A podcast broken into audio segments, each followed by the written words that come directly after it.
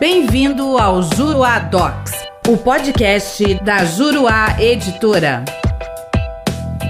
Olá, tudo bem? Eu sou o professor René Hellman e neste podcast nós vamos falar sobre a competência para as demandas relativas ao direito à saúde. No julgamento do agravo interno no conflito de competência 182.080, a primeira sessão do STJ, por unanimidade, entendeu que não cabe ao juízo estadual determinar a inclusão da União no polo passivo de demanda em que a parte autora tenha optado pela sua não inclusão. Com isso, o tribunal julgou ser competente a Justiça Estadual, no caso concreto, tendo em vista a solidariedade entre os entes federados no tocante à prestação do direito à saúde. Na situação concreta, a parte autora havia proposto ação em face do Estado e do município, tendo o juiz estadual determinado a emenda à petição inicial para a inclusão da União. Entretanto, não se trata de litisconsórcio passivo necessário, não sendo dado nesse caso ao juiz estadual o poder de determinar a inclusão no polo passivo de ente estatal que a parte autora não incluiu.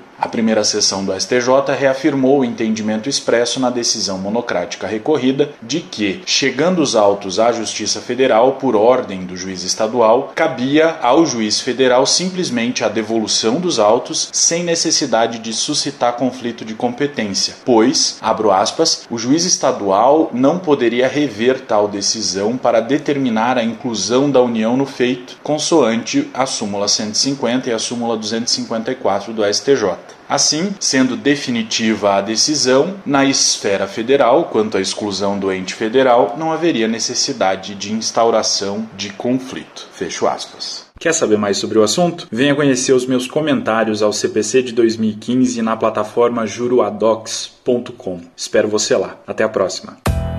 Nosso podcast fica por aqui. Com o Juruadocs, faça mais, faça melhor. Até o próximo.